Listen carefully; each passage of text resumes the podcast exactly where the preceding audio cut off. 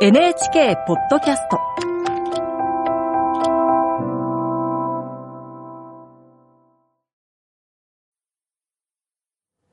こんばんは、作家の高橋源一郎です。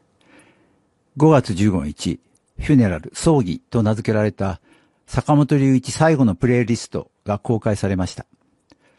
それは坂本さんが自分の葬儀でかけるために選んだ曲のリストでした。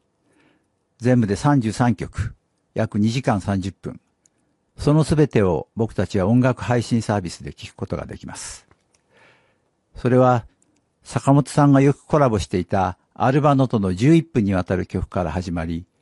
フォーレ、サティ、ドビュッシー、ラベル等のフランス現代音楽、スカフラッティ、ヘンデル、バッハといった古典から、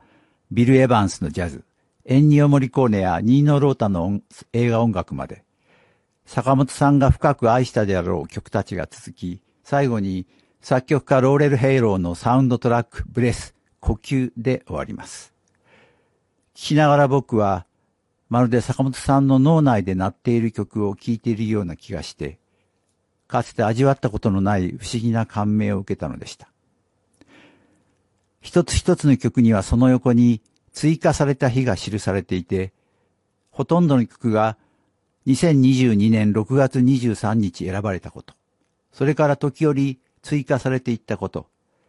最後の曲ブレスが選ばれたのが亡くなる3日前の2023年3月25日だったことがわかります。それは単なる曲のリストではなく、坂本さんにとって最後の渾身の仕事であり、僕たちへの別れの挨拶だったのだ、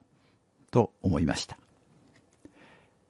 僕は物書きであり、言葉を扱う仕事をしています。だから何より言葉こそが、この世界で最も強い力を持っていると信じています。けれども時々、言葉より雄弁なものがあるのではないか。言葉よりはるかに強いメッセージを人々に伝えることができるものがあるのではないかと思う時があります。